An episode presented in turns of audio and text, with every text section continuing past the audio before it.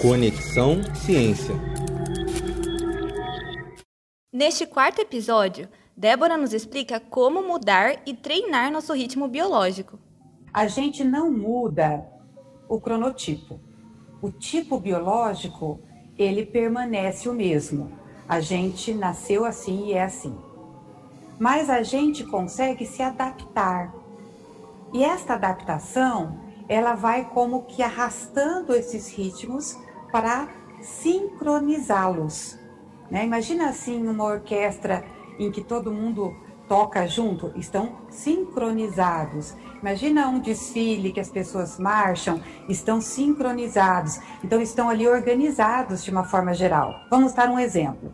Eu estou ali mais para o intermediário, gostaria de poder acordar lá pelas sete e meia da manhã, oito da manhã, gostaria de dormir lá pelas onze da noite. Então eu estou num ritmo intermediário, não sou matutina, não posso de acordar às 5 e meia da manhã nem 6 horas da manhã, certo? Mas se eu tiver que trabalhar no hospital e entrar às 6 e meia ou 7 da manhã, eu vou precisar de adaptação.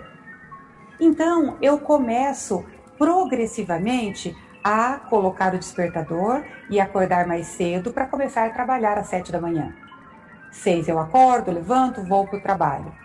Conforme eu vou fazendo isso sempre, acabo que me acostumo, dou uma puxada nos meus ritmos biológicos.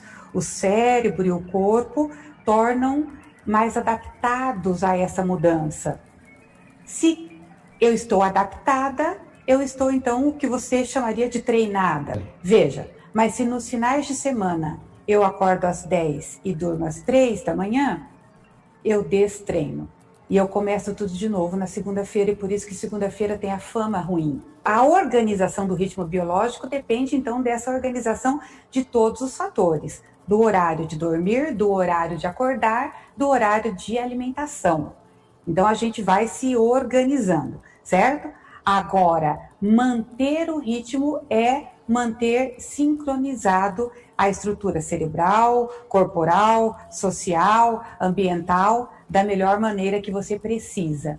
Então, se você é intermediário ou está ali, né, nas variações menores, você consegue uma adaptação mais rápida.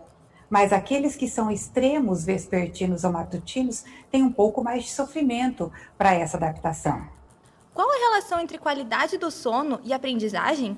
Descubra no próximo episódio do No Ritmo. Conexão Ciência.